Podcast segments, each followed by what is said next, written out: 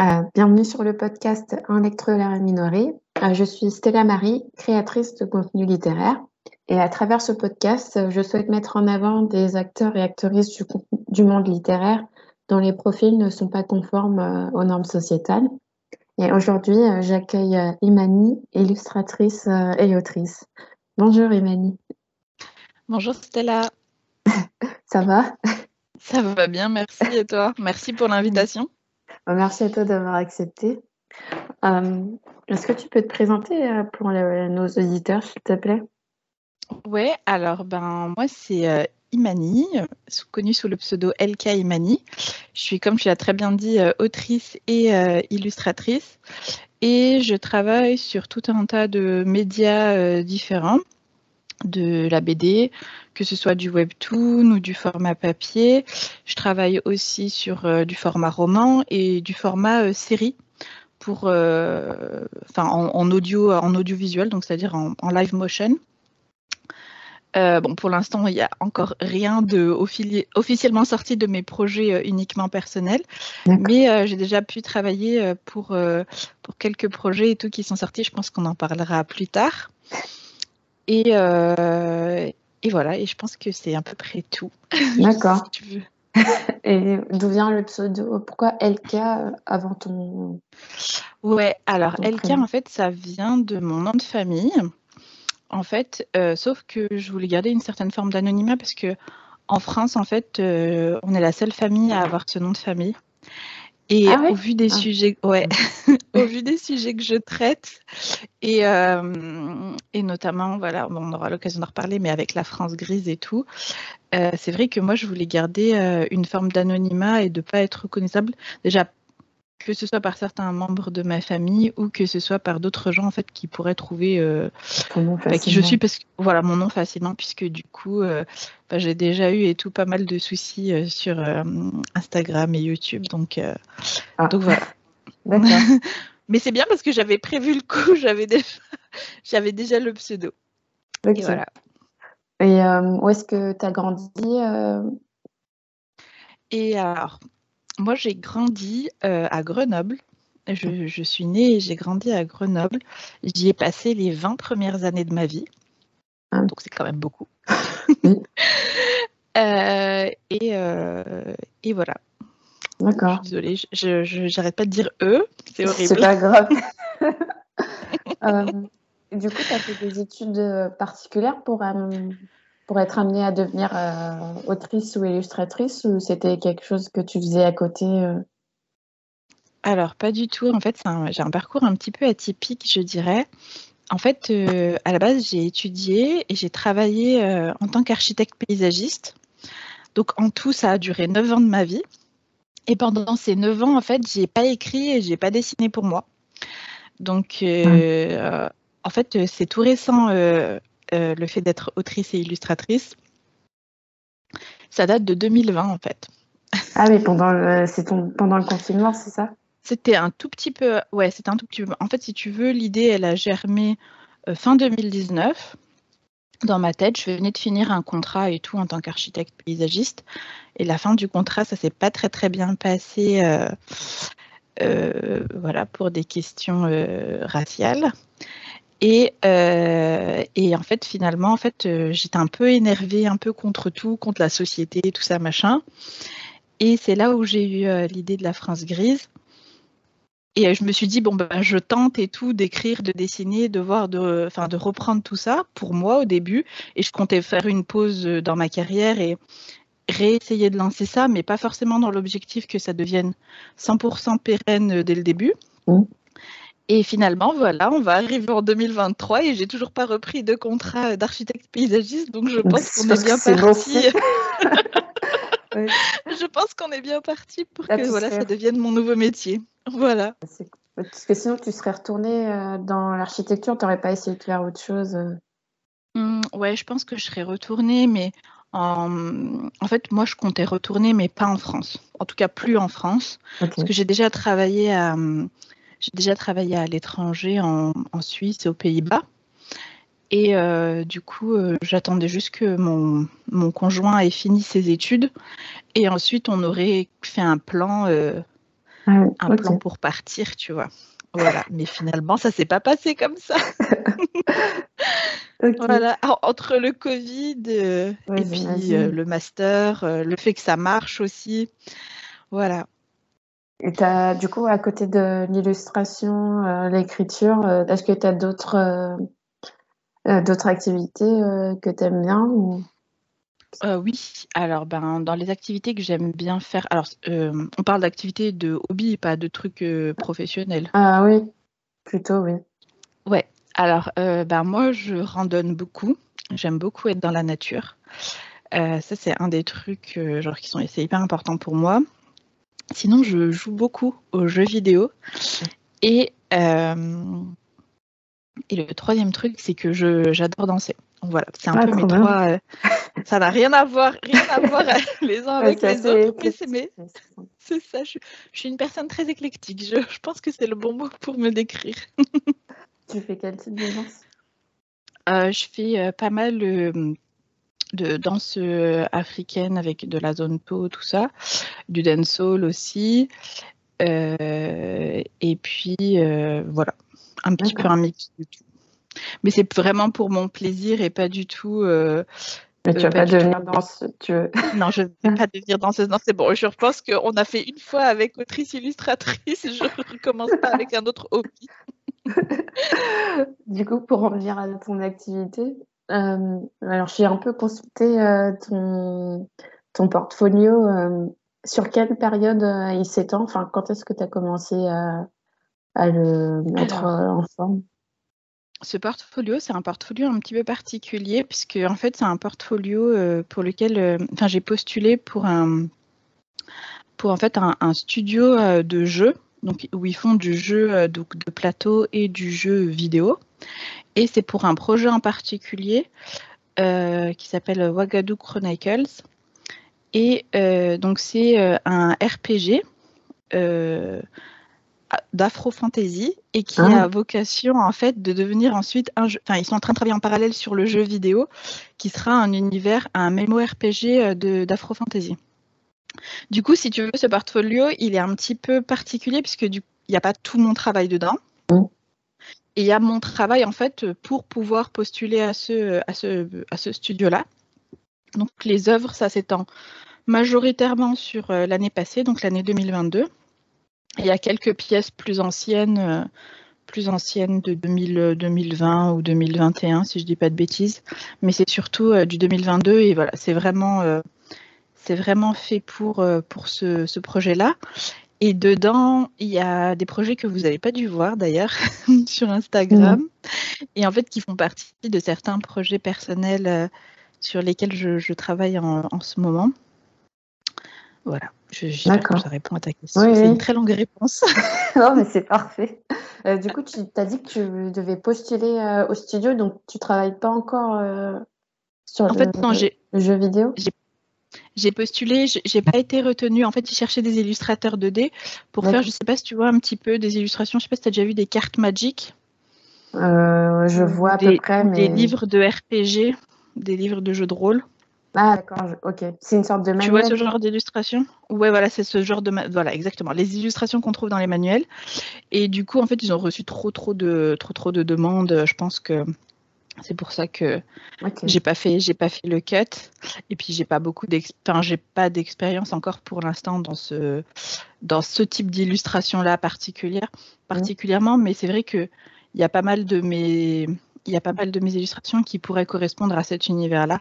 Et donc, du coup, c'est pour ça que j'ai tenté le truc. Et certainement, je, je repostulerai euh, parce que ça, ce, ce, jeu, déjà, moi, ça m'intéresse d'y jouer. Alors, si jamais je ne serait-ce que faire une petite illustration dedans. ça va être gratifiant. ça serait très gratifiant. ils ont d'autres projets en locaux euh, qui vont être mis en place euh, Ouais, alors donc là, ils sont en train de travailler, si tu veux, en parallèle, comme je te dis, sur un livre de jeu de rôle. Donc ça, c'est les livres de jeu de rôle, c'est des livres qui sont à destination euh, de gens qui se rassemblent, ou ça peut être sur Internet ou en physique, avec un maître du jeu. Et en fait, le livre, il est là pour créer une base, pour s'inventer des aventures. Donc chacun s'invente un personnage. Il y a un maître du jeu qui guide l'histoire. On lance des dés pour savoir euh, telle action. Euh, je sais pas, contre une salamandre géante. Le, voilà, le mage essaye de lancer une boule de feu. Bon, bah, ok, il réussit, il réussit pas. La salamandre, qu'est-ce qu'elle fait, etc. Donc c'est vraiment, c'est l'ancêtre du jeu vidéo, je dirais.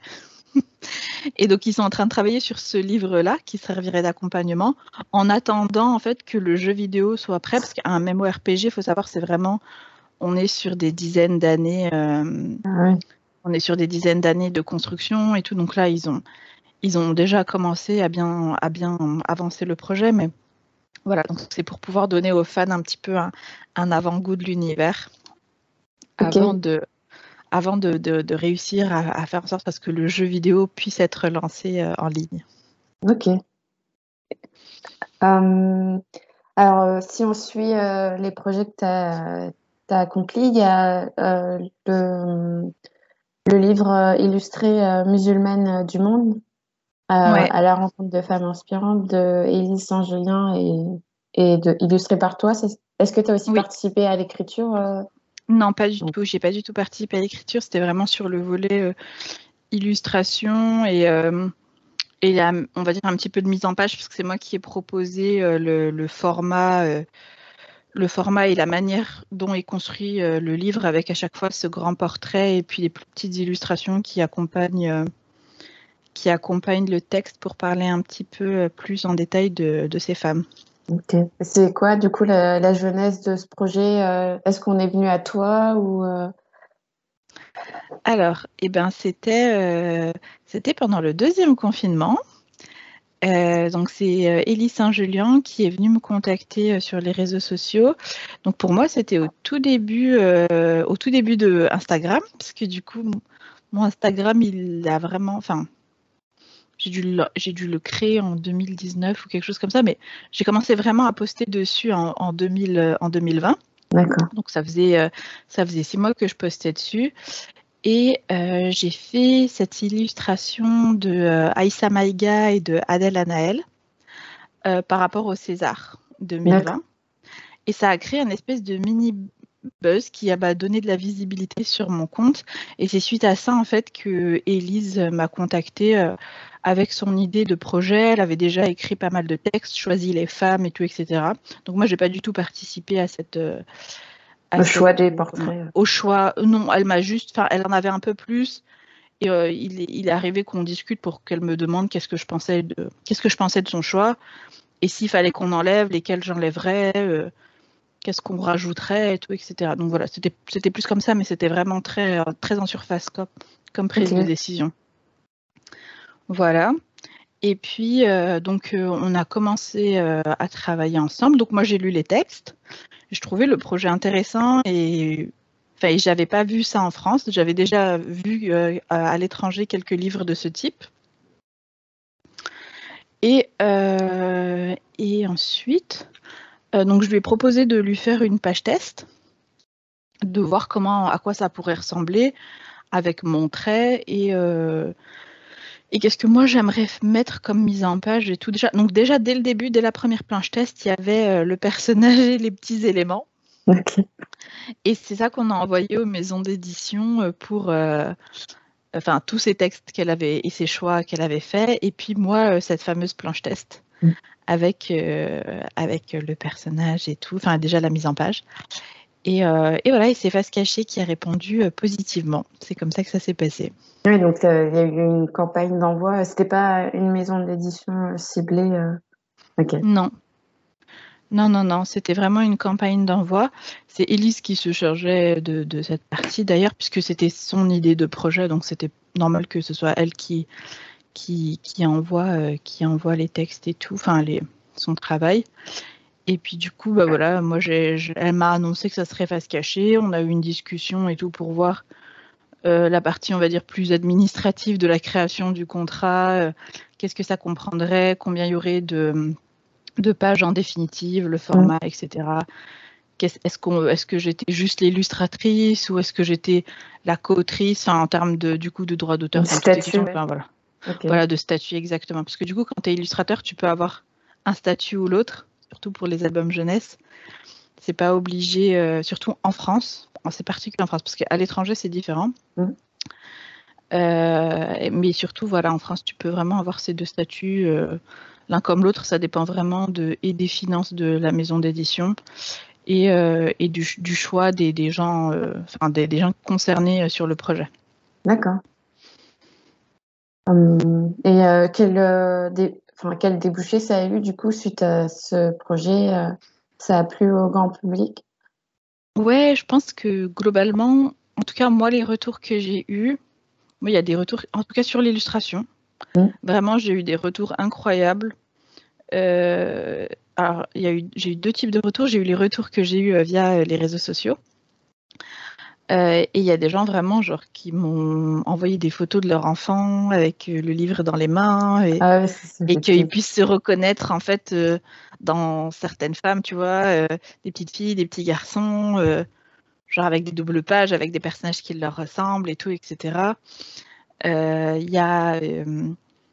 Il y a, oui, il y a, une, il y a une journaliste pendant une interview qui m'a dit, moi je l'ai montré et tout à ma, je l'ai montré à, à, ma coloc, donc qui est une femme noire, et elle a pleuré en voyant que tu avais dessiné les paumes des mains correctement sur Awa Abedi parce que c'était la première fois de sa vie qu'elle voyait un personnage noir avec euh, les paumes de main euh, plus claires que la peau et, ah oui, c'était genre extraordinaire pour elle, tu vois. Et moi j'étais en mode waouh, ça c'est quelque chose quand même. c'est là que tu vois le pouvoir de la représentation. Euh, et puis après j'ai eu des retours. j'ai eu beaucoup de retours de, de personnes musulmanes, notamment à l'exposition qui a eu lieu à Paris. Euh, avec les portraits, euh, avec 15 portraits euh, du livre.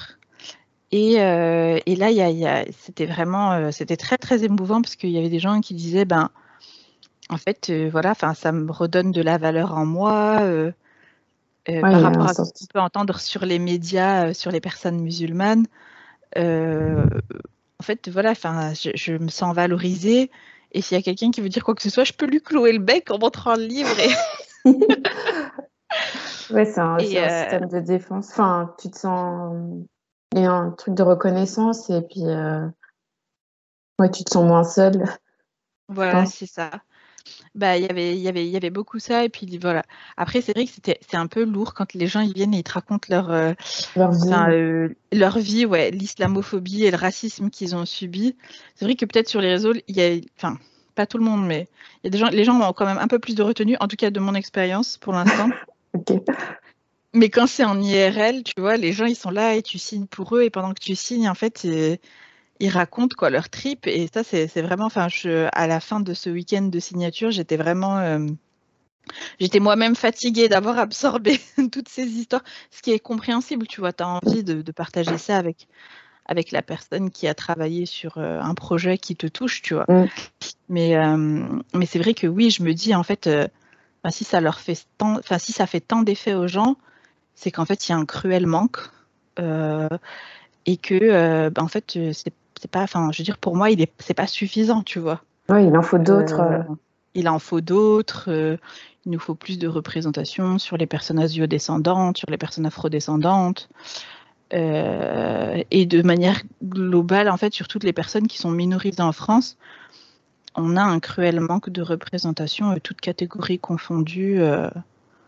Enfin, oui, tu me diras ce que toi t'en penses, mais bah, c'est comme ça que je le ressens.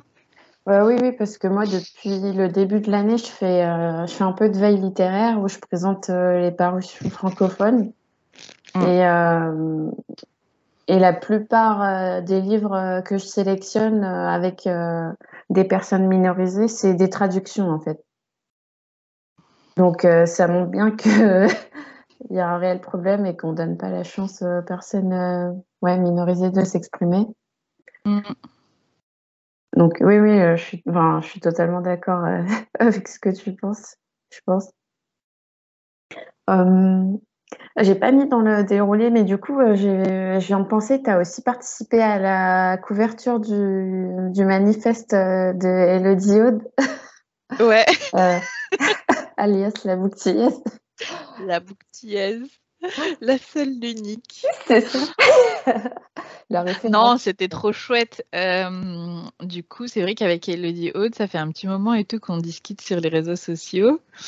Et on avait parlé, enfin, on, a, on a parlé de plein de trucs différents.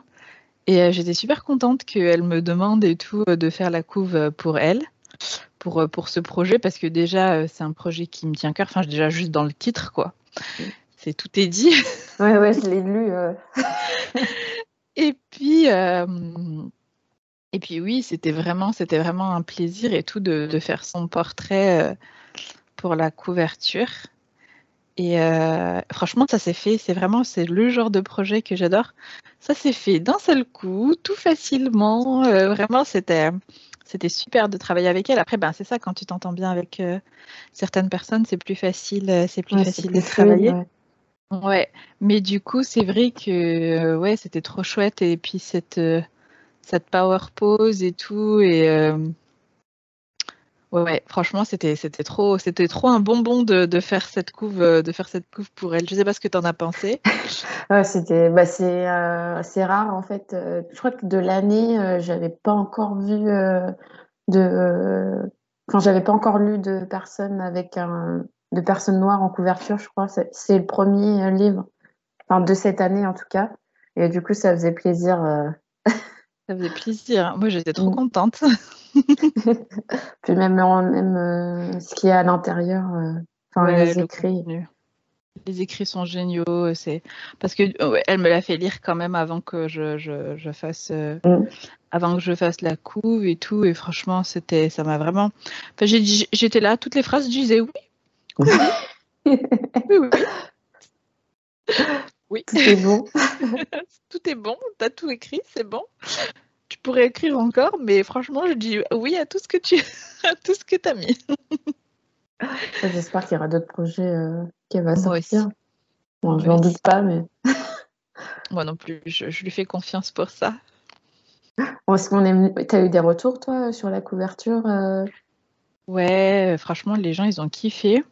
Après, c'est vrai que je travaille un style qui est, euh, qui est assez réaliste même s'il y a de l'interprétation et que c'est pas du réalisme, comment dire, comme de la comme les, les, peintures, tu vois. Enfin, on n'est pas dans ce photoréalisme entre guillemets, mais il y a, y a du réalisme et il y a un petit peu d'abstraction. C'est un peu mon style, on va dire. Et je sais que à chaque fois, ça fait beaucoup d'effets parce que c'est quelque chose qu'on a l'habitude de voir sur les couvertures anglo-saxonnes. Mmh, oui. Je pense par exemple à la couverture des légendes Born, tu vois, par exemple. Ouais, ouais, euh, mais que ce style-là, on le voit absolument pas déjà dans l'illustration française. Non. On, bah, l'a bien vu. Euh, sur cette couverture.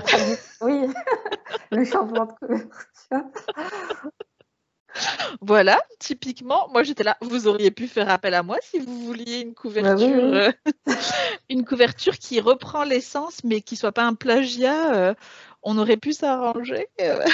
C'est ça non, mais oui, oui, il y a un truc vraiment sur. Enfin, moi, je, vois quand on a sorti cette couverture, le, l'impact que ça a eu. Enfin, comme tu disais, bah, toi, c'était la première que tu voyais de l'année. Et moi, j'ai eu plein de retours superposés. Bah, déjà, le retour d'Elodie Aude, qui était, qui est quand même la personne concernée, mmh. qui était vraiment genre hyper émouvant. Et de, de, de se dire, enfin, c'est moi, quoi. Je, je, suis là et tout, euh, c'est moi. Mm. Dans les petits détails et tout. C'est vrai que c'est un style qui permet vraiment de, de, comment dire, de mettre en valeur à la fois euh, l'expression du visage, la personnalité du personnage, parce que tu exagères un petit peu les traits. Et aussi en même temps d'avoir un espèce de réalisme pour la couleur. Ça, c'est quelque chose que je travaille beaucoup et que j'ai beaucoup fait aussi pour euh, Musulmane du Monde. Euh, ce réalisme dans la teinte euh, de la couleur en faisant vraiment attention, est-ce que la personne a la, peau chaude ou a la peau euh, plutôt froide? Les nuances. Les, nuances de marron en fonction de, bah, ok, bah, si je mets une peau noire sur un fond bleu, bah, en fait, je vais pas avoir la même chose que si je mets cette peau sur un fond plutôt, tu vois, orange chaud, un peu comme ce que j'ai fait pour elle. Et puis, bah, le travail de la coupe de cheveux aussi, qui est et de tout ce qui fait partie en fait de la personnalité euh, de, du, du, personnage ou de la personne. Et ça, c'est vrai que ça marque, euh, ça marque à chaque fois. Je pense que c'est ça qui fait euh, aujourd'hui que j'ai un petit peu de popularité. Je, on va pas dire encore que je suis euh, très connue ou très populaire. On n'est pas encore là, mais je pense que la popularité de mon dessin, il vient de là parce que ça, ça, ça crée quelque chose euh, déjà qui est pas, euh, c'est pas un style très connu en France. On a des styles très cartoon, je dirais, mm. et qui permettent pas forcément de, de s'identifier. Et, et, malheureusement, ben, c'est sur les couvertures, mais c'est aussi, c'est aussi dans les dessins animés, c'est aussi, enfin, c'est partout, quoi. Mm. Ouais, bah, on en parlait d'ailleurs hier avec, euh, avec Déborah. Je lui avais demandé euh, si elle s'était déjà sentie euh, représentée en littérature et on n'arrivait pas du tout à trouver, étant petite, et on n'arrivait pas du tout à trouver d'œuvres ouais. qui représentaient des femmes afrodescendantes. Enfin, on n'a pas cité de nom. Hein. ouais, ouais, non, mais t'inquiète pas. Moi, je te crois à 1000% qu'il n'y en a pas parce que moi, j'ai pas eu de représentation petite. Euh, déjà, enfin, comment dire? Ou même s'il existait, parce que du coup, moi, j'ai comment dire, j'ai un, phénotype un petit peu particulier, dans le sens que, en fait, avec mon foulard, tu comprends, mais je, suis tellement mélangée en fait au niveau et tout euh, de, de, de mes origines. D'accord. Ouais, que du coup, en fait, euh, euh, on va dire que j'ai plein de petits morceaux de culture très très différents les uns des autres, tu vois, mmh. entre le continent africain et le continent européen. Donc déjà, moi j'aurais été contente de juste voir un personnage qui a juste plusieurs cultures, peu importe les cultures, tu vois, mais, mais ça n'est ça n'est jamais arrivé dans toute ma vie, euh, ni d'enfant ni d'adolescent, il n'y avait pas. Ou alors, disons, ok, un personnage qui est musulman, bah non, pareil, il n'y avait pas. Non où tu vois, c'est pas. Et du coup, je me suis construite. Pourtant, moi, j'étais une très très grosse lectrice. Genre, j'ai dû lire tous les livres de la bibliothèque. Enfin, vraiment, et j'étais là quand j'avais fini, j'étais en mode bon, c'est quand que vous recommandez des trucs? Et à chaque fois, tu vois, genre dans l'attente que est-ce qu'il va y avoir un personnage? Au moins qui a juste, j'en sais rien moi, un petit peu d'origine africaine. Mmh. Ou alors qui a genre juste deux ou allez deux cultures, pas, pas, pas plus parce que voilà, pas trop en demander. Deux, mais juste deux s'il vous plaît, genre juste deux. Et en fait, euh, bah, c'est pas satisfaisant, tu vois. C'est, ça a jamais été satisfait. Et je me suis toujours. Euh, et le truc, c'est que, en fait, au bout d'un moment, bah, du coup, tu te désintéresses. Parce que moi, des trucs de fantasy avec euh, une meuf blanche avec des cheveux bruns, Enfin, j'en lis un, j'en lis deux, j'en lis dix, et après, c'est la même chose. J'en ai ma claque. Vos univers, c'est toujours les mêmes. Oh, Vos histoires, c'est toujours les mêmes. Elles finissent toujours dans le même triangle amoureux. Euh, et en fait, stop, quoi. Enfin, ça y est, quoi. J'ai assez donné. Puis les livres, ça coûte cher. Alors pour avoir cinq fois la même histoire, mais juste avec trois détails différents dans la dystopie, c'est bon. Ça, ça va bien cinq minutes non, bah voilà. D'ailleurs, en parlant de dystopie, euh, tu as écrit sur Wattpad euh, France Grise. Ouais, la France Grise. Euh, c'était. Alors j'ai regardé quelques vidéos YouTube. Donc tu... en fait, tu l'as écrit depuis depuis 2020, 2021. Ouais, c'est ça. C'était pour un concours, c'est ça? Ouais, c'était pour un concours qui s'appelle Nos Futurs. Donc moi, je m'étais dit trop bien. En fait, euh, parce qu'à la base, si tu veux, la première idée que j'ai eue, c'était, euh, c'était en fait, c'était pas la France grise, euh, ce que tu as lu sur Wattpad. C'était en fait la partie en fait qui vient après que j'ai un petit peu publié sur Webtoon. D'accord.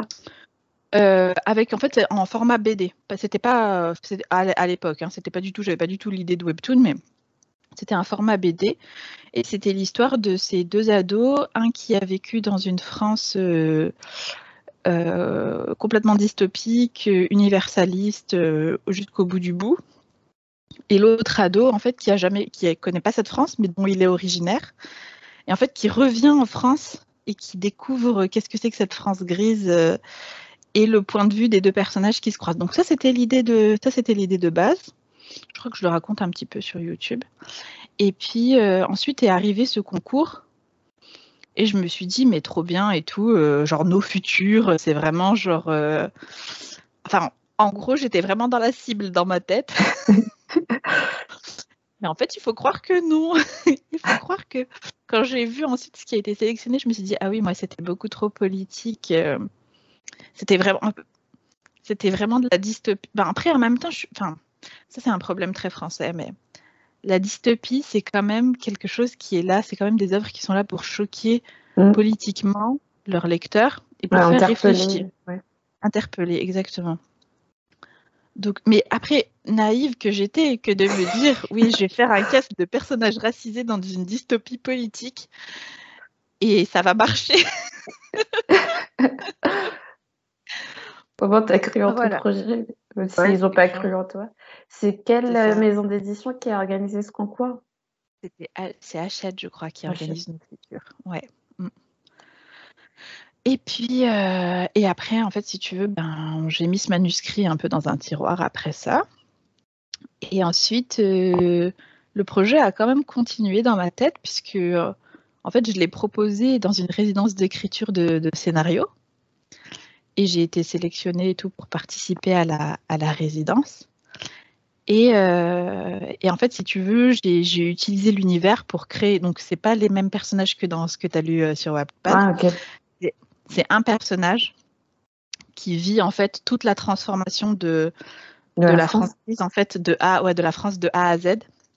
Donc euh, jusqu'à devenir euh, la France grise et épisode par épisode en fait, tu as les décrets qui tombent et tu vois la transformation vraiment sur ce personnage là. Et euh, et ça, tu vois, j'ai pu le présenter devant. Il y avait un jury, donc à la fin de la résidence, avec des gens de chez Canal+, de chez Arte, de chez ah France. Ouais. ouais. D'accord. Et ça, ça a plu de ouf. Ah voilà. Donc euh, après, personne ne se mouille encore parce que du coup, comme je suis entre guillemets inconnue, ils m'ont tous dit c'est génial, ça va être le prochain euh, La Servante écarlate. Mais euh, c'est sûr que ça va faire un carton, mais il faut d'abord que tu deviennes connue ah oui, avec ce roman. Ouais, il faut d'abord que tu deviennes connu avec le roman ou alors avec la BD, pour qu'ensuite quelqu'un il se dise ok, on, investit les millions qu'il faut pour faire euh, pour ah, C'est leur budget les, les millions. oui, voilà. et pourquoi ils n'investiraient pas moins du coup euh, pour amortir les chocs euh, et quand même te faire connaître quoi Écoute, c'est un grand bah, parce que franchement, bah, il faut se mouiller quoi, tu vois et faut se mouiller sur un sujet. Pour pouvoir défendre le projet. C'est ça. Et donc, euh, en fait, je pense que dans leur tête, c'est qu'il faut un argument de OK, euh, son truc, il fonctionne déjà super bien euh, en roman. Il y a déjà un lectorat de ouf, donc c'est sûr qu'on va retomber sur nos pattes en termes de finances. Mm. Un peu comme ce qui se passe, tu vois, je sais pas si tu vois, là, il y a le Visiteur du futur qui est en ce moment en salle. non, j'ai pas vu en gros, c'est juste pour t'expliquer vite fait le projet. C'est un projet qui a commencé sur YouTube mmh. euh, en série, en web série. Donc c'est de la, c'est de la, c'est du post-apocalyptique français. D'accord. Ils ont fait une BD, ils ont fait plein de trucs et tout. Et là maintenant, ça sort que là au cinéma. Ok, c'était des gens connus euh, qui ont. C'était des gens pas connus. Non, non. et pourquoi ils te disent ça toi? Ben, je sais pas. Moi, j'avais. Mais ça, c'était ça, ça, c'était pas, ça existait pas encore, tu vois. Quand moi, j'ai ah. fait, quand moi, je les ai, c'était pas, c'était en 2000, 2022, 2021, je sais plus l'un ou l'autre, mais je j'étais pas encore au courant. C'est là maintenant que je vois qu'il y a ce film qui sort et que il y a ah, un peu pas mal de gens autour là qui m'en ont parlé, qui m'ont expliqué comment en fait ils sont arrivés à aller jusqu'au cinéma, tu vois. Et je me dis, ah, en fait, c'est ça qu'ils attendent de moi, en fait. C'est que je crée mon truc dans mon coin, que ça marche. Et après, on mettra la thune. Euh, on mettra la thune pour détruire euh, toute une ville. D'effets spéciaux. Non, mais euh, ça, c'est quelque chose avec la France grise qui, arrive souvent, en tout cas avec des gens du milieu hein, avec qui j'en discute. Euh, il y a toujours ce truc de euh, c'est génial, genre les gens, je vois leur visage quand je raconte et tout, l'histoire, le synopsis, le pitch. Surtout si c'est moi qui raconte de vive voix et c'est pas forcément eux qui lisent euh, dans leur coin d'abord. Mm. Je vois leur tête, tu vois, et l'envie et le truc de, les pupilles qui s'ouvrent et qui se disent ah oui, et tout, machin, l'excitation. Mais dès qu'après, il faut, tu vois, genre investir ou il faut euh, m'aider à trouver un éditeur ou quelque chose comme ça. Il n'y a plus personne. D'un coup, il n'y a plus personne. Alors, je sais pas. Je sais pas. Toi, toi tu me diras ce que toi, t'en as pensé en tant que lectrice. Je suis désolée, Céleste, ça a coupé. Ouais. Euh, je disais que j'avais un peu du mal à me dire que c'était une dystopie, puisque pour moi, ça avait lieu dans le, dans le monde actuel. enfin, pas ça Après, c'est peut-être mon regard de, femme noire, euh, voilà. Mais peut-être que si c'est quelqu'un qui d'autre qui le lit, il va peut-être voir ça comme une dystopie. Que ça dépend, je pense, du prisme euh, dans lequel tu lis le, le récit. Et, euh, ouais, c'est, enfin, j'ai trouvé ça assez, assez entraînant. Puis tu suis pas mal de, personnages et leur histoire et comment ils, comment dire, comment ils arrivent à, gérer la menace qui pèse sur, euh, sur l'institution dans laquelle ils travaillent. Ça, j'ai trouvé ça assez intéressant. Puis, euh, comment dire, tu décris pas mal de, villes euh, de France et je trouve ça assez riche en termes de patrimoine aussi. C'est quelque chose qu'on qu'on voit pas qu'on voit pas souvent dans les dystopies parce que tu vois souvent des personnages qui qui traversent euh, des continents euh, différents euh, pas forcément dans le monde réel mais une dystopie française ça j'ai jamais lu hein. ouais Donc, on va essayer de faire en sorte que ça fonctionne. Du coup, c'est vrai que c'est quelque chose que je pousse encore plus là dans la réécriture que, que j'ai amorcé cet été. Euh, du coup, notamment le personnage de Mallory, qui est euh, cette policière euh, qui est racisée, mais qui travaille pour, pour le gouvernement universaliste. Du coup, je travaille voilà, en ce moment à, à lui donner plus de, plus de place, plus de corps, parce que c'était vraiment un des personnages qui m'a le plus plu d'écrire pendant, pendant le, premier jet. Et, euh, et c'est vrai que c'était hyper important pour moi de, de travailler sur euh, toutes ces villes. Euh, moi, j'en peux plus de, de, Paris dans les romans. je suis désolée. désolée pour tous les Parisiens. Hein. Ouais, je suis Paris. Enfin, je ne vais pas à Paris actuellement, mais j'ai grandi 23 ans de ma vie à Paris. mais t'inquiète, je comprends. mais voilà, enfin, je pense que puis c'est enfin, en tout cas, ça, ça fait partie aussi de, de, de l'univers, tu vois, de voir que déjà, euh, même si c'est très actuel, comme tu dis, enfin, moi, il y a plein de trucs, donc comme, comme j'ai commencé, tu vois, à le réfléchir 2020 et tout, là, il y a plein de lois qui sont passées dernièrement. Et j'étais en mode, ah, mais vous lisez la France grise, en fait, vous vous inspirez. Vous vous inspirez et tout, là, pour nous faire ces lois euh, liberticides et tout. Ah, mais franchement, euh, bien joué et tout. bon. Ouais, toute cette uniformisation, je sais pas si c'est français, mais, autour de la tenue, euh, faut pas qu'il y ait d'apparence euh, physique, enfin, d'appartenance ethnique. Ouais. ouais, ouais. c'est ce qui se passe aujourd'hui. C'est ce qui se passe aujourd'hui, hein. Et on nous dit oui, cette tenue n'est pas républicaine ou cette coupe de cheveux n'est pas républicaine. Mais euh, vous voulez dire quoi par là, quoi? Enfin, c'est pas possible, quoi. C'est pas possible de dire aux, citoyens, en fait, euh, si tu t'habilles comme ça, c'est, ça a franchement, ça a l'air ridicule, tu vois, quand on le dit comme ça en discussion. Mais en fait, nous, c'est notre quotidien aux personnes racisées euh, en France. Euh, faut pas que tu aies d'accent, faut pas que faut pas que tu t'habilles comme ci, faut pas que tu te coiffes les cheveux comme ça. Mm.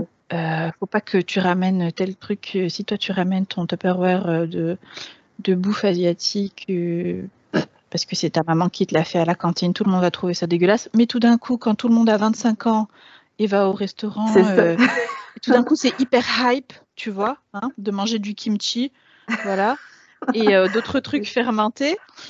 En fait, et c'est c'est juste. En fait, nous, on vit dans la dystopie, mais pour les personnes blanches, tu vois, oui, eux, dans leur tête, oui. C'est ce que tu disais tout à l'heure. Je pense que eux, ils descendent pas quoi. eux, ils le vivent pas comme ça. oui. c'est très intéressant l'approche. Euh, mm. Qu'est-ce qui, tu as eu des retours? Oui, euh, par rapport au retour, ben, ben, il y a plusieurs personnes qui m'ont fait ce retour de de comment dire de la diversité et tout des, personnages et que ça fait plaisir d'avoir des personnages aussi différents les uns des autres. C'est vrai qu'on n'a pas souvent l'habitude d'avoir des dans la littérature française des castes et puis que chacun y soit un peu important, tu vois dans la construction. Ouais, c'est ça que ce pas juste un side character. voilà, c'est pas des side characters. Et même si pour l'instant, il y a certains personnages qui ont qu'un seul chapitre, tu sens qu'ils participent vraiment à l'histoire. C'est ce que je te disais et tout pour, pour Mallory. Mm. Euh, en fait, c'est qu'ils ils participent vraiment à l'histoire et ils ont des choses très dramatiques et tu t'attaches à eux facilement, même si en fait pour l'instant il n'y a qu'un seul chapitre. Ben, vu ce qu'ils vivent, tu arrives à te, mettre un petit peu à leur place. Euh, et du coup, donc ça c'est un des retours qu'on m'a fait. Après, ben voilà que c'était trop court. c'est vrai que ça, se fait assez vite. moi, je l'ai lu en, plusieurs semaines parce que j'ai découpé un peu, mais. Mm.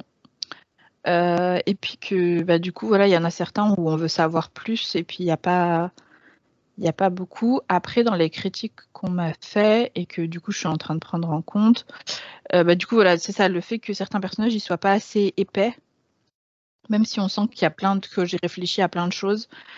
Euh, du coup, ben ça te déconnecte parfois de, de, de, eux. Mm.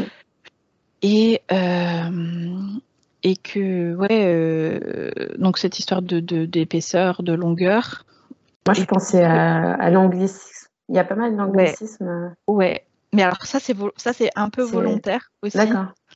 Il y a une partie qui est volontaire, c'est euh, enfin tu me diras ce à quoi tu penses pour les pour les anglicismes précisément, mais si c'est les termes euh, genre euh, euh, je sais plus qu'est-ce que j'ai, enfin il y a plein de termes tu vois qui sont très parlés, des anglicismes en fait qu'on utilise beaucoup aujourd'hui et tout, mm. et que moi j'utilise à l'écrit, ça c'est volontaire puisque pour moi c'est des choses en fait que je pense en termes de linguistique qui vont vraiment rentrer dans que le que la France le veuille ou non. Euh, je pense que c'est des mots qui vont euh, qui vont rentrer en fait et qui vont qui vont passer à l'écrit euh, pour moi. Et du coup, c'est pour ça que je m'autorise, mais je, je t'écoute sur. en fait, j'ai pas les termes exacts en tête, honnêtement, mais j'ai Enfin, j'ai remarqué ça euh, tout au long, enfin pas tout au long, mais la première euh, moitié, surtout euh, peut-être les sept premiers chapitres, j'ai remarqué qu'il y avait mm. quelques personnages qui utilisaient l'anglicisme. Là, je ne saurais pas te citer les termes, mais. Ouais.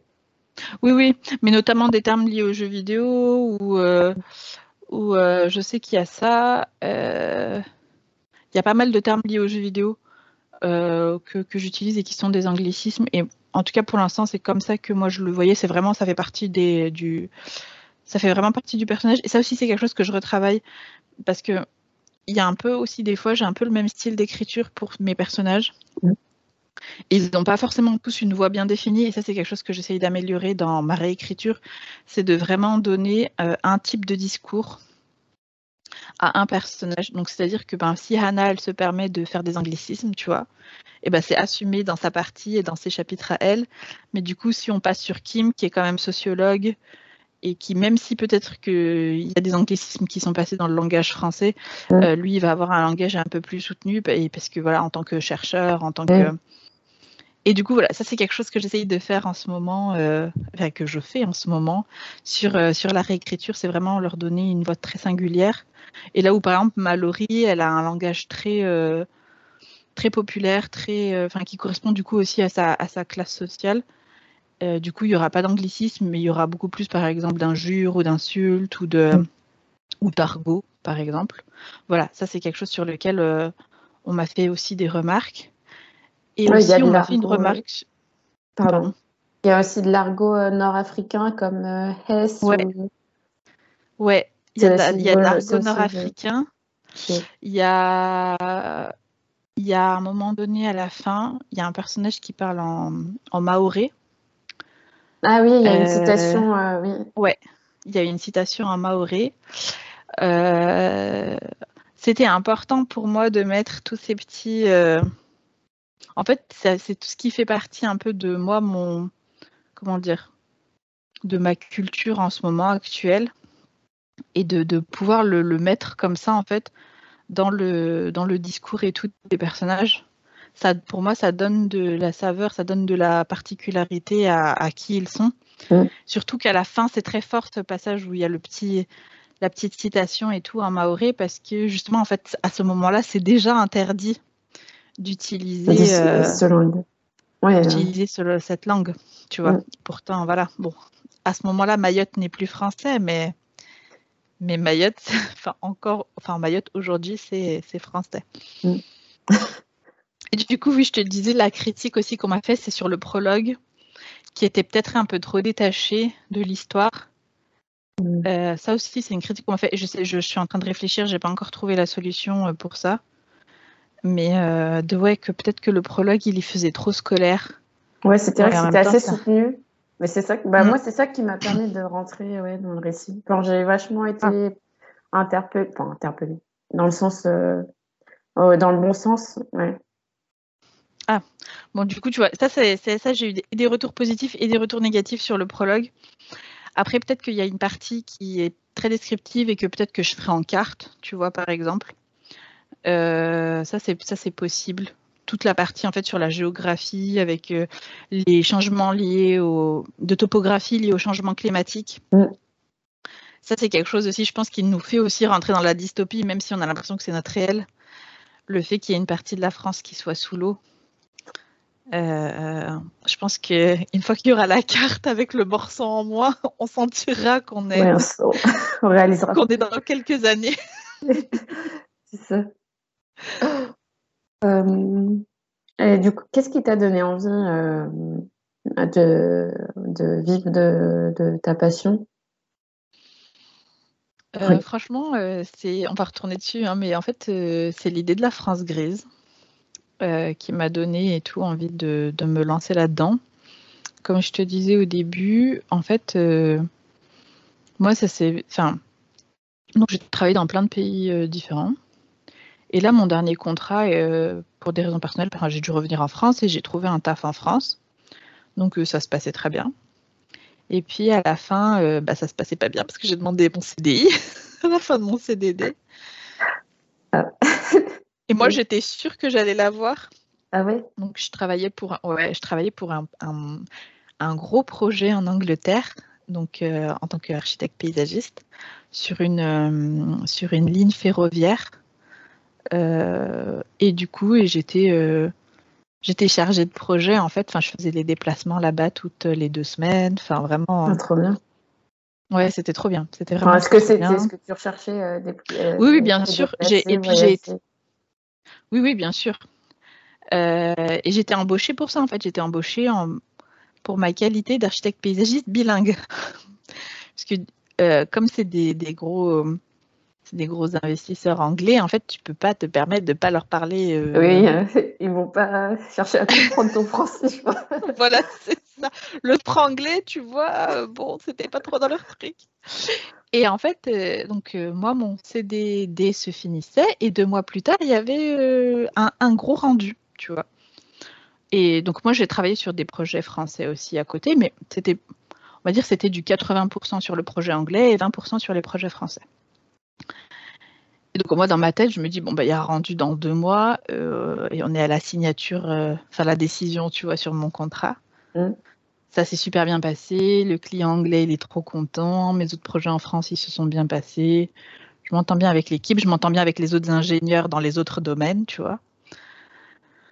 dans ma tête, je me suis dit bon franchement, franchement, qu'est-ce qui peut se passer, tu vois? Mm. Et ben si que tu, tu, peux, il peut se passer des choses en fait. Euh, ils m'ont dit, en fait, tu comprends, euh, il va y avoir le Brexit et tout, machin. Euh.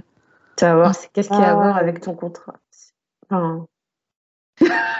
Tu sais, on t'a embauché tout principalement pour ce projet. Euh, et du coup, voilà, avec le Brexit, c'est pas sûr, c'est incertain. Est-ce qu'on va pouvoir continuer de il me dit, puis tu comprends, voilà, sur les projets français, on peut pas trop te vendre et tout. Euh. Sympa.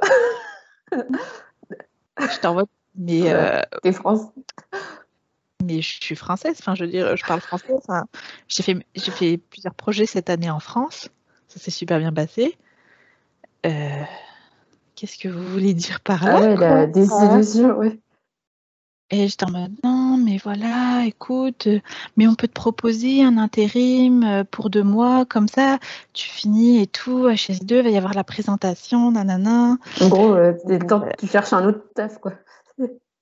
Et j'étais en mode, mais ça va pas Enfin, non, j'en veux pas de votre intérim, je vais faire quoi? Je veux dire, c'est pas dans mon projet de faire de l'intérim, enfin, c'est soit vous, vous décidez que je suis un élément euh, important et tout, euh, et on signe ce CDI. Mmh.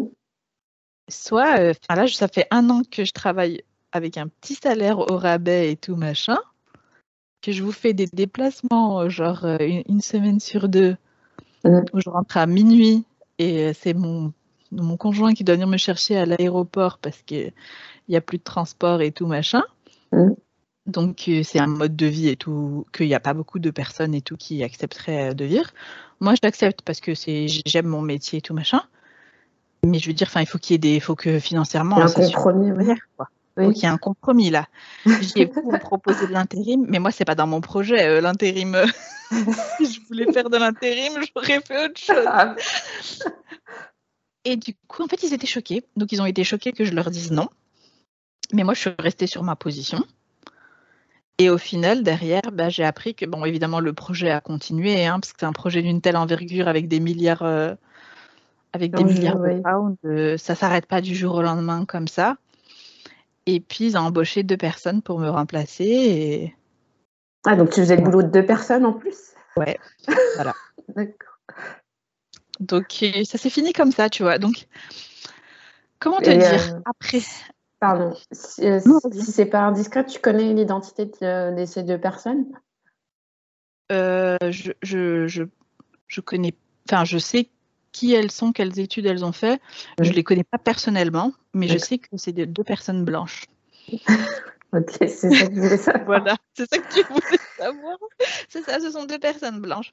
Pourtant, c'est une entreprise, c'est ça qui est incroyable. Hein. C'est une entreprise française qui est implantée dans plein de pays différents, dont certains pays africains. Et ils ont des projets, du coup, euh, sur tous les continents. Tu vois? Mm. C'est quand même, donc déjà, ça veut dire qu'ils ont de la thune. Donc, ils avaient la thune de me payer correctement euh, par rapport au travail que je faisais. Et en plus, je veux dire, euh, des personnes noires, euh, asiatiques, enfin nord-africaines, enfin je veux dire, enfin ils ont tout un tas de personnes qui travaillent. Il y en a plein. donc, c'est juste qu'en fait moi j'étais en France, basée en France, tu comprends? J'étais pas là-bas. Ah. Là-bas, c'est OK parce qu'ils travaillent entre guillemets principalement pour les locaux ou alors ils font du travail de entre guillemets sous-traitance pour les projets euh, en Europe. Ça arrive que quand par exemple il y a besoin et tout de, de calcul par exemple sur euh, tel ou tel projet, par exemple là le projet en Angleterre, on fasse appel à l'équipe de Tunisie mmh. pour, nous, pour faire quelques trucs en plus, tu vois, etc. Mais ces gens-là, ils sont payés avec des salaires locaux. Ils sont loin, tu vois. voilà. Et moi, j'étais là, je travaillais pour un projet en Angleterre, je voulais mon salaire, mon statut et mon CDI. Et en fait, c'était genre, c'était juste pas possible, en fait. Tu vois, dans leur conception. Euh, pourtant, je suis, enfin, ils m'ont embauché pour ça, hein, mais au moment de signer, tu vois, c'était, je sais pas. ils t'ont pas dit, Pardon, ils t'ont pas dit oui, il faut que tu restes en. Ils pouvaient pas te reproposer un, un, CDD Non, non, parce qu'en fait, si tu veux, ce qui s'est passé, c'est qu'ils m'ont proposé. En fait, le premier CDD. En fait, j'ai eu deux CDD. J'ai eu un CDD de cinq mois, donc c'était vraiment juste en gros le CDD pour. Euh, bah, parce qu'il leur fallait quelqu'un, parce que quand tout le monde partait en vacances. Et, euh, pouvoir me tester, en fait, franchement, je me suis retrouvée. C'est ça qui est très fort hein, sur ce projet, c'est que je me suis retrouvée toute seule pendant l'été à faire le projet, à faire les rendus, faire les déplacements, alors que ben, les gens n'étaient plus là. Quoi. Enfin, les, la personne, les autres personnes dans mon équipe qui travaillaient dessus, ils étaient en congé. Mmh. Ils m'ont vraiment testé. Euh, ils ont vraiment testé genre, quoi j'étais capable, en mode de genre, euh, hop là, on te balance dans le bain, on voit ce que tu peux faire. Et en fait, euh, moi, quand j'ai vu ça et tout, donc après, à la fin des cinq mois, on a re-signé pour un contrat. Mais du coup, au mmh. lieu de signer, on a signé. Du coup, une fois que tu as fait deux CDD, c'est fini. Tu n'as plus le droit légalement de. Tu n'as plus le droit et tout de, refaire deux CDD en fait derrière. Tu as le droit que deux CDD. Voilà. C'est pour éviter justement ce genre d'abus, quoi. Ok. après, je pense que ça dépend des structures. Derrière. Puisque dans l'académique, euh, tu peux renouveler beaucoup. Hein. Oui. ça, c'est l'académique. Ça, c'est vrai que la fonction publique, je sais parce que ma mère, elle y est. Euh, ça, c'est particulier. Ça, tu sais de quoi je parle Oui, oui, je sais de quoi tu parles. Je vois très bien de quoi tu parles. Les gens, pendant six ans, ils sont en CDD. oui, oui. Non, mais ça, t'inquiète, je vois. Mais c'est en fait, dans le privé, tu n'as pas le droit. Dans le privé, tu as le droit à deux, à deux CDD. Et ensuite, c'est soit CDI, soit autre chose, mais tu peux pas. Voilà. Donc, euh, bah, du coup, moi, je me retrouve là. J'ai mes trois ans d'expérience. Je suis un petit peu sur le cul, tu vois quand même. Enfin, ouais, ouais. mais en fait, j'étais en mode, mais c'est genre, c'est déjà ce qui vient de m'arriver, c'est surréaliste. Euh, moi, je m'attendais pas, quoi. Je m'attendais pas à ça. Genre, c'est-à-dire que tu as coché toutes les caisses qu'il fallait cocher. Euh, tu leur as donné là, un an euh, de travail au rabais et tout, machin. Et en fait, tu te dis, mais, même là, en fait, ils sont capables de te balancer des trucs en mode. Le Brexit. genre vraiment. Le Brexit. alors qu'il y a des milliards de points d'enjeu. Enfin, ça, ça n'aura aucun impact sur le, projet. Aucun impact, aucun impact. Et c'est juste, c'est juste. Euh, en fait, quand il a dit on peut pas trop te vendre sur les projets français, là, dans ma tête, ça fait ah oui, c'est vrai. J'ai dit c'est vrai en fait, Iman. Imani, t'es une, es une femme racisée qui ouais, te voit pas comme. Euh, euh, et tu demandes à être chef de projet. Euh, et avec un salaire et tout de chef de projet, il y a un CDI, enfin, ouais, c'est ça, il y a un CDI. Euh, genre, mais où est, qui es-tu, quoi? Comment oses-tu demander ça? Redescends sur Terre. Euh, on n'est pas dans le monde des bisounours. Déjà, ça, c'était ma, ça, c'était ma claque. Et bah, franchement, après un an à avoir pris zéro congé. Ah oui, d'accord. Euh, en fait, j'ai dit non, mais tu vas prendre, Imani, tu vas prendre deux, trois mois pour toi. Euh, et tu vas euh, et tu vas faire reset dans ton cerveau, tu vas réfléchir à une nouvelle stratégie parce que en fait travailler en France c'est pas possible parce que mmh. si je m'amuse à faire ça c'est pas possible moi je peux pas continuer à vivre à m'amuser à faire des CDD dans les quatre mmh. coins de la France bon et j'ai quand même une j'ai quand même un partenaire oui, tu sais à un moment donné s'installer voilà, se poser. J'ai déjà vadrouillé aux Pays-Bas et en Suisse pendant un moment, donc euh, euh, voilà quoi. Enfin, au bout d'un moment, il faut, faut que, faut qu'on arrive à faire un plan, se poser et tout, etc. Moi, ça me va de faire des projets à l'étranger, mais j'ai besoin d'une base fixe, fait, me reposer et tout, etc. Mm. Et, euh, et là, pendant trois mois, c'était moi, ma console et mon iPad. et il faut des moments comme ça dans la vie. Voilà. Et le lit, et le lit, oh là là, le lit, casser le lit, dormir, oh, incroyable, tout le sommeil que j'avais pas. Non, et surtout, euh, et puis on est parti en Grèce pendant dix jours, en mode de genre pas de téléphone, rien, tout ça, juste la nature. Et ça, c'était trop bien.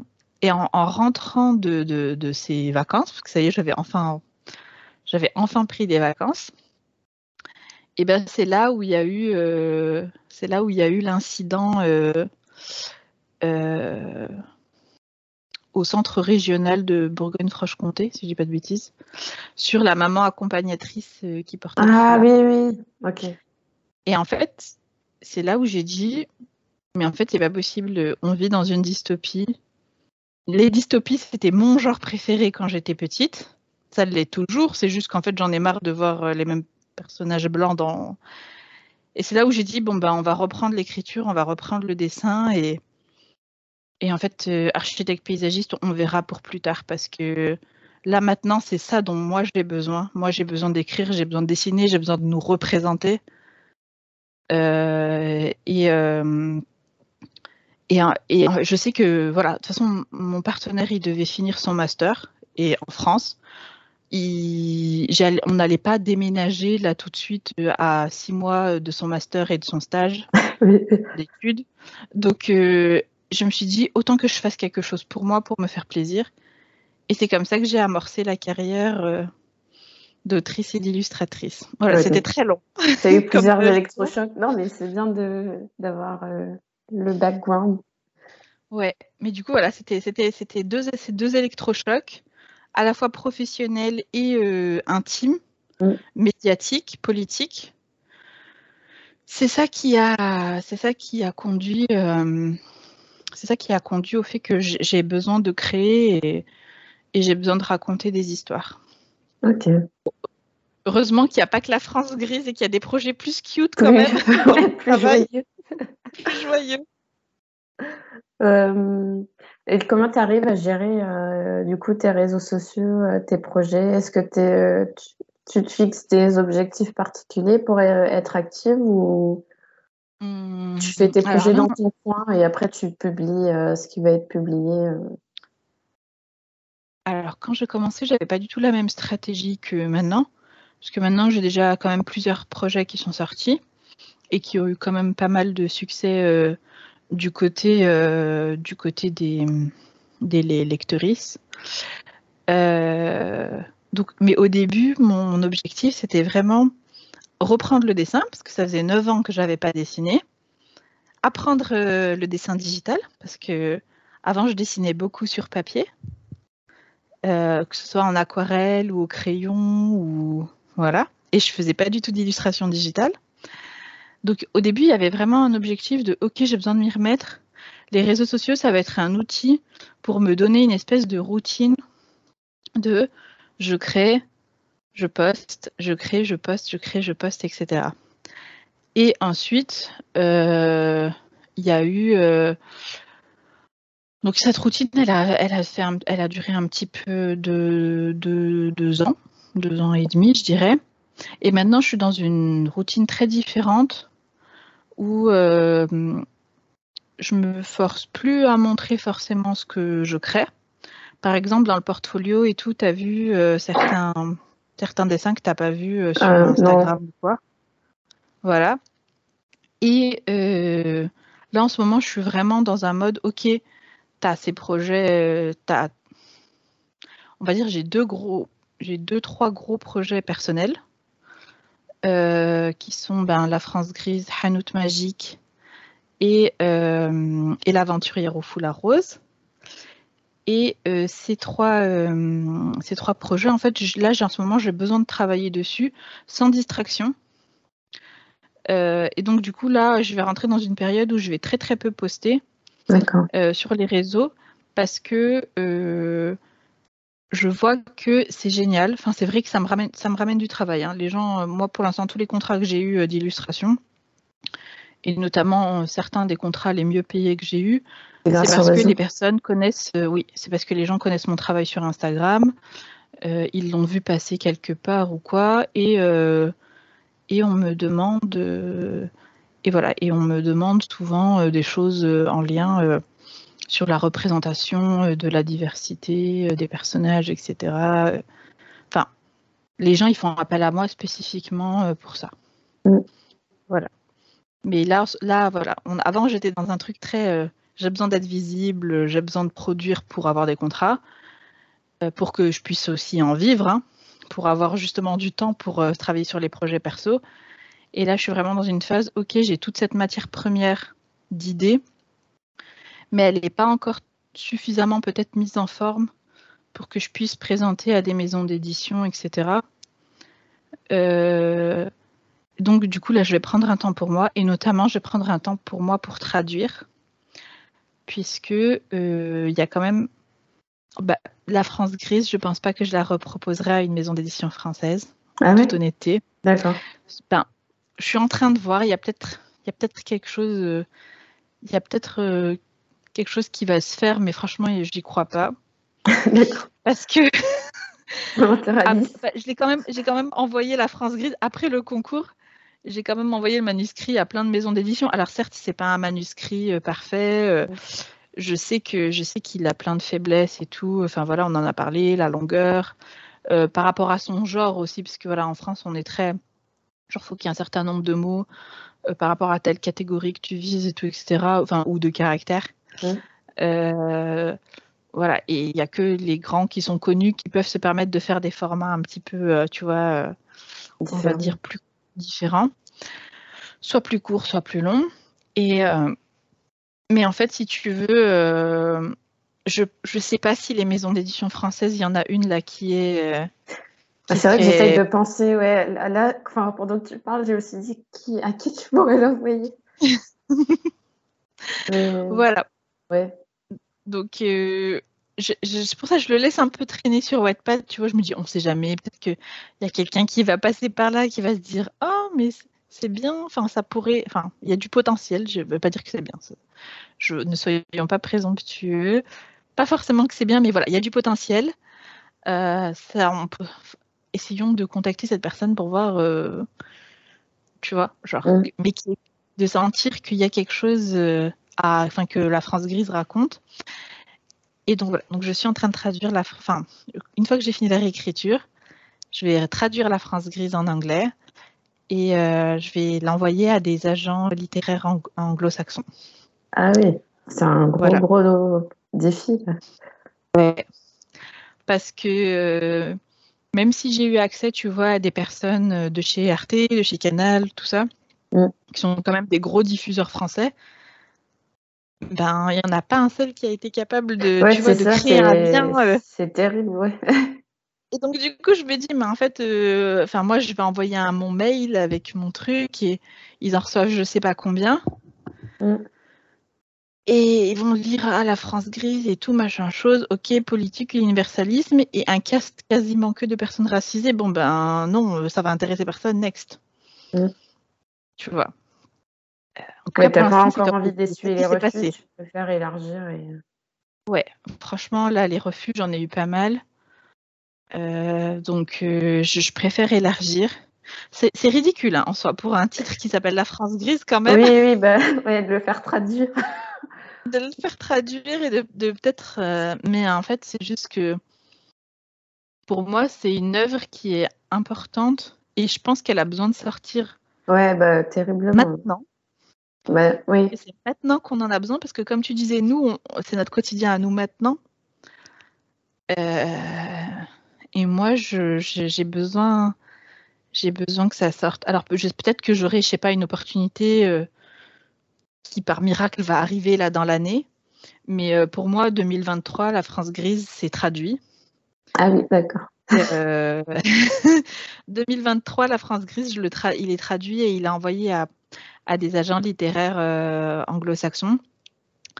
Et le, le, la série en fait que j'ai écrit pendant la résidence, en fait, je vais la, ça je peux te le dire et tout en avant-première je vais la transformer en, one-shot de BD euh, que je vais faire moi et que je publierai euh, en auto-édition. Ouais, que je publierai déjà digitalement en auto-édition. et euh, elle sera donc du coup en français, elle sera accessible en français et en anglais. Et, et voilà, c'est ma stratégie en tout cas pour ce, pour ce morceau-là. Après, euh, ben, sinon, voilà, l'autre projet, euh, je suis désolée, j'ai vraiment digressé là. ouais, je parlais un peu. C'est vrai, la question de départ. mais, mais, la question de départ. Je suis vraiment euh, la, stratégie sur les réseaux sociaux. Ouais, la gestion de tes projets. La gestion. voilà, la gestion de tes réseaux, tes réseaux, sociaux, oui. Ouais. Bon, voilà. Bah, franchement, j'ai répondu au début, mais après, je suis partie beaucoup trop loin. tu, peux, tu peux parler de ton autre projet futur, il n'y a pas de souci. Du coup, ensuite, bah, l'autre projet, c'est Hanout Magique. Et donc, je ne sais pas si peut-être que tu as vu là dans les dernières stories, mais il a été sélectionné euh, pour être. Euh, pour, euh, voilà, pour la, la, la, la, bourse. Enfin, c'est pas encore dit que, ce soit lauréat, mais euh, en tout cas, il a été sélectionné donc, et c'est une bourse française donc, euh, de BD pour mettre en avant euh, les, les, les, jeunes BDistes francophones. Enfin, français d'ailleurs. En plus, c'est que pour la France métropolitaine ce, cette, cette, bourse. donc, du coup, ça, je me dis peut-être il y a une chance que ça, tu vois, on arrive à le garder mmh. en France, puisque déjà, ça a été sélectionné pour quelque chose, même si c'est pas lauréat, mais Oui, au moins c'est reconnu.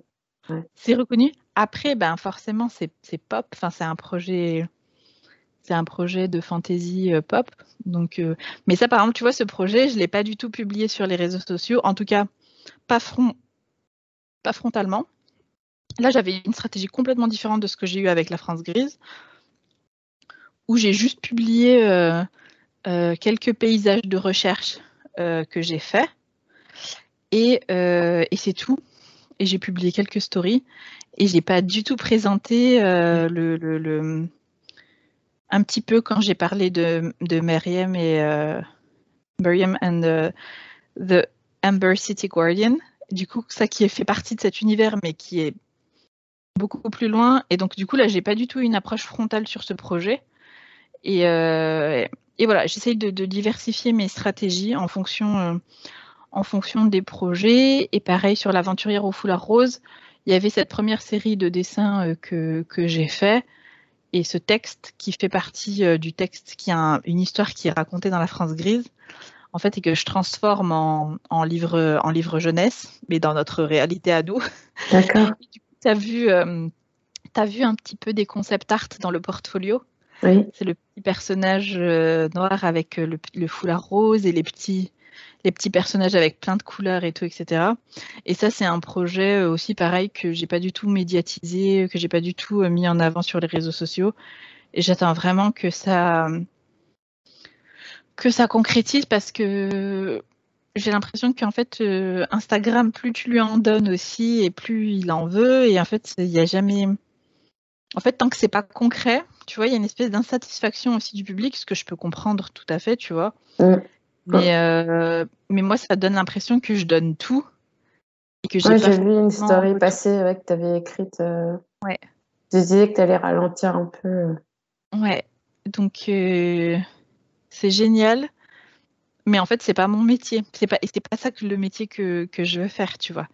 Instagram, c'est mon outil, au même titre que, que ma tablette, que, les, que ce que je poste sur Webtoon, ou tu vois, c'est des mm. outils c'est pas euh, c'est pas un but en soi. Oui, bah, de toute façon, tu peux. Enfin, je, vois pas comment. En tout cas, ton activité pourrait être euh, euh, comment dire rémunérée en dessin. Enfin, par qui tu serais payé quoi pour chaque poste. Bah oui. C'est c'est pas. Enfin, je suis pas illustratrice, donc ça se trouve il y a peut-être des stratégies de com pour être payé sur Instagram. Mais en tout cas. Non, pas pour l'instant. Tu peux passer tu peux passer ton, ton profil. Il y a certains influenceurs qui l'ont fait en mode payant. Et en gros, ah en fonction de ça. Ouais. C'est un nouveau truc. C'est en gros, c'est tu un peu comme si tu étais sur Patreon, tu vois. Je sais pas si tu vois Patreon. Oui, oui, je connais. Et bien, du coup, tu menus entre, guillemets. Euh. Voilà, c'est ça. Et là, tu pourrais dire, bon, bah, en fait, Instagram, tu, tu conserveras une espèce de menu gratuit avec que certaines images. Et puis, en fait, les gens, il faut qu'ils cliquent sur payant euh, et qui payent pour avoir les autres, euh, les autres illustrations, en gros, que je mets dans la catégorie payante. Donc il y a des influenceurs qui font ça déjà pour euh, leur photographie, enfin pour leur post. D'accord. Ah, je savais pas que ça se faisait en, France. Euh, tu parles de la France ou des pays anglophones? Je sais pas si c'est déjà mis dans la dernière mise à jour de l'Instagram français. Mais je sais que moi j'ai déjà vu des profils où c'était où c'était inscrit. D'accord. Donc, euh, ouais. Donc voilà. Mais moi, ça, en fait, ça m'intéresse pas. Moi, mon Instagram, il est là pour que je puisse discuter avec mon public, euh, pour avoir leur ressenti, et puis pour euh, et puis pour partager mes projets au fur et à mesure et mes aventures de qu'est-ce que c'est qu'être une illustratrice et une autrice française racisée, tu vois? Et j'ai j'ai envie que ça reste euh, léger et que je puisse parler de trucs sérieux aussi. Mais c'est pas, ça doit pas devenir. Euh, je veux pas que ça prenne. Si tu veux, je, veux que s'ils grandissent mon Instagram, c'est parce que mes projets ils ont plu et que les gens ils ont des vrais trucs dans leurs mains ou mm. même si c'est digital, tu vois. Mais qu'il y a vraiment euh, quelque chose quoi qui est construit et, et on, je sais pas juste des dessins pour faire des dessins et c'est ça. Je, veux que les gens ils, aient mes histoires et que ce soit ça qui fasse que on a envie de me suivre sur les réseaux sociaux. et pas parce que je poste à chaque fois, voilà. Et pas parce que j'ai posté euh, telle illustration engagée, tu vois. Ça, ça marche super bien. Ça, je sais que si je faisais que des illustrations engagées dans mon style, je sais que ça me permettrait de faire grandir, entre guillemets, hein, euh, ma mm. plateforme. Mais euh, moi, quand je fais ces illustrations-là, je ne les fais pas parce que je veux que ça grandisse. Je les fais parce qu'il y a quelque chose qui m'a touchée. J'ai eu envie de le représenter. J'ai vu que c'était pas représenté. Souvent, c'est ça. Souvent, c'est que je me rends compte, compte pardon, qu'il y a un sujet qui n'est pas qui est pas représenté, qui n'est pas abordé par euh, les illustratrices là où d'habitude ça l'est. Exactement ce qui s'est passé typiquement pour les Césars 2020. Et bah, moi, j'ai envie de le faire parce qu'il n'y a personne qui le fait. Donc, je, vais le faire. Mhm. Et puis, ça me fait grandir, ça fait de l'engagement. Mais je ne suis pas euh, illustratrice journaliste. Je suis euh, autrice et illustratrice. mon, objectif, c'est de vous faire découvrir la fiction, de la fiction. Et voilà. c'est important de ne pas se perdre. Mais de toute façon, quand j'en parle un petit peu avec d'autres créatrices de contenu, Instagram enfin l'algorithme de toute façon ne nous met pas en valeur. Et du coup, il faut euh, trouver d'autres canaux de diffusion euh, pour, euh, mm. pour partager son travail. Oui, mais je t'avoue que j'ai pas encore j'ai pas encore réfléchi. Enfin, comment dire? En termes d'autres canaux de diffusion, à part ce que je te disais, c'est-à-dire de par exemple de publier ce fameux one shot de la France grise et tout qui est lié à à ma série. Et ça, voilà, je veux. C'est-à-dire de publier des choses, ou alors quand par exemple quand je publie sur Webtoon pour un concours, que ce soit un concours français ou un concours anglais, ça pour moi c'est de l'élargissement de mes canaux de diffusion. Mais tu vois par exemple moi je me vois pas euh, me rajouter Twitter ou me rajouter euh, TikTok. TikTok. Parce qu'en fait tout ça ça s'accumule. Et ça fait trop. en fait ça, ça, fait ça fait trop et et je passe ma journée à me dire qu'est-ce qu'il faut que je crée comme contenu pour être un petit peu visible là, un petit peu visible là, un petit peu visible là. Et en fait, tu t'éparpilles et tu te perds. J'ai réfléchi à un moment donné à. Parce qu'il y a des, beaucoup d'illustratrices qui créent des Patreons, des, des, euh, des coffees, tu vois, des, des, choses comme ça pour rémunérer. Mais pour l'instant, euh, pour l'instant, tu vois, euh, et ça, ça veut dire qu'en fait, c'est des... après, tu travailles, entre guillemets, pour, pour ça. C'est-à-dire que ça devient un morceau de ton métier, c'est ça. Mais ça, ça marche bien, en fait, pour les gens, en tout cas, de, de ce que j'ai l'impression. Hein. Ça mm. marche bien pour les gens qui ont déjà un gros following, qui sont là depuis des années et des années. Moi, je suis là, ça fait trois ans. Je pense, tu vois, c'est pas, c'est pas, oui, pareil, pas viable économiquement. Euh, si je décide de, Pardon de faire un Patreon alors que je suis là depuis deux ans. Enfin, je vais pas avoir de. voilà. Tu vois. Donc, parce que j'y ai pensé, hein. J'y ai pensé, je m'étais dit, bon, bah voilà, pour le webtoon, euh, euh, je pourrais le faire. Et puis, comme ça, je pourrais mettre les chapitres en avance sur le Patreon. Et... Parce que du coup, il y a eu un petit succès quand même. Euh, enfin, ça faisait pour le webtoon, pour le concours français. Mmh. C'est l'un des, c'est l'un des webtoons qui a eu le plus de, de succès en termes d'interaction, euh, La France Grise. D'accord. Et il y a des gens encore aujourd'hui qui écrivent en commentaire euh, Ouais, euh, je suis dégoûtée de découvrir que ça là maintenant. quand est-ce qu'il y a d'autres chapitres? Et moi, je suis en mode Ben non, en fait, je ne peux, peux, pas vous travailler gratuitement. Et, et quand j'ai ouvert le Patreon, j'ai vu que ça n'a pas marché. Donc, ah, t'en as ouvert un? oui, pour le webtoon, j'en ai ouvert. En fait, tu peux associer un compte Patreon euh, à ton webtoon, que ce soit sur Canva ou pas. Ah, je sais pas. Que ce soit en original. Ouais. Et euh, du coup, euh, mais c'est pareil en fait. C'est en fait les gens ils veulent, ils sont intéressés que quand ça a déjà une certaine notoriété et que du coup tu as accès à des choses un peu extraordinaires. Mm. Mais en gros, ça vaut de l'argent que quand que quand en fait c'est déjà connu. Connu alors que, Ça ne devrait pas fonctionner comme ça, mais c'est comme ça dans les faits. D'accord. On va arriver à la fin de l'interview. Euh, ouais, ça fait 1h20 là, je suis, je parle trop. Tu aurais, non, dû me couper. non, mais c'est parfait. Ben, c'est ce que je voulais, un, un, créneau assez long pour que les personnes puissent euh, bah, s'exprimer ouais, sur leur projet euh, puisque je suppose qu'on te propose pas souvent ce genre d'interview, non? Si? Ben, j'en ai déjà fait. Euh, après, c'était plus, j'en ai plus eu, genre, quand il y a eu la sortie de Musulmane du Monde. Ah oui, oui. Là, ça s'est calmé et tout, là, euh, dernièrement. Mais euh, oui, je, franchement, j'ai pas dû en faire, j'en ai moins de 10 ans au compteur, c'est sûr. Ouais. puis même pour les autres créatrices de contenu, je sais pas, je me suis dit que ça pouvait être un bon moyen, un bon média pour promulguer la représentation. Franchement, c'est une super idée, vraiment bravo. Merci. Euh, alors, dernière question. Euh, est-ce que tu as euh, une ou un invité qui correspond un peu à la ligne édito du podcast que tu verrais ici? Ouais. Alors ça, tu vois, j'ai réfléchi et tout à l'avance parce que je me suis ah. dit, elle va me poser la question et après, je vais avoir l'air bête. du coup, moi, j'aimerais proposer une amie à moi euh, qui s'appelle, euh, dont le blaze c'est Asmia, et qui a été euh, lauréate du concours Rajo et d'Iveka Asso. Ah oui, Caro bah là, là, de, cette, de l'année dernière, tu sais, sur nos identités. Ah, mais oui, oui, bah, je suis bête. Oui, bah, en plus, je l'ai lu. tu l'as lu? Bon, alors, tu as dû lire ça. Tu as dû lire et tout sa nouvelle. Je sais pas, si, je crois que je sais pas si elle le signe avec Awa ou alors si elle le signe avec son nom de chanteuse qui est Asmia. Oui, je crois que c'est Awa. C'est Awa, voilà. C'est pour ça. Elle l'a signé avec, euh, avec son, son, vrai nom, avec Awa. Et euh, moi, je pense que ça serait intéressant. Donc, en fait, si tu veux, on s'est rencontrés toutes les deux dans la fameuse résidence d'écriture euh, de scénario. Et on est devenues amies suite à ça. Et euh, elle fait plein de trucs et tout. Elle est chanteuse et elle réalise et elle écrit ses clips.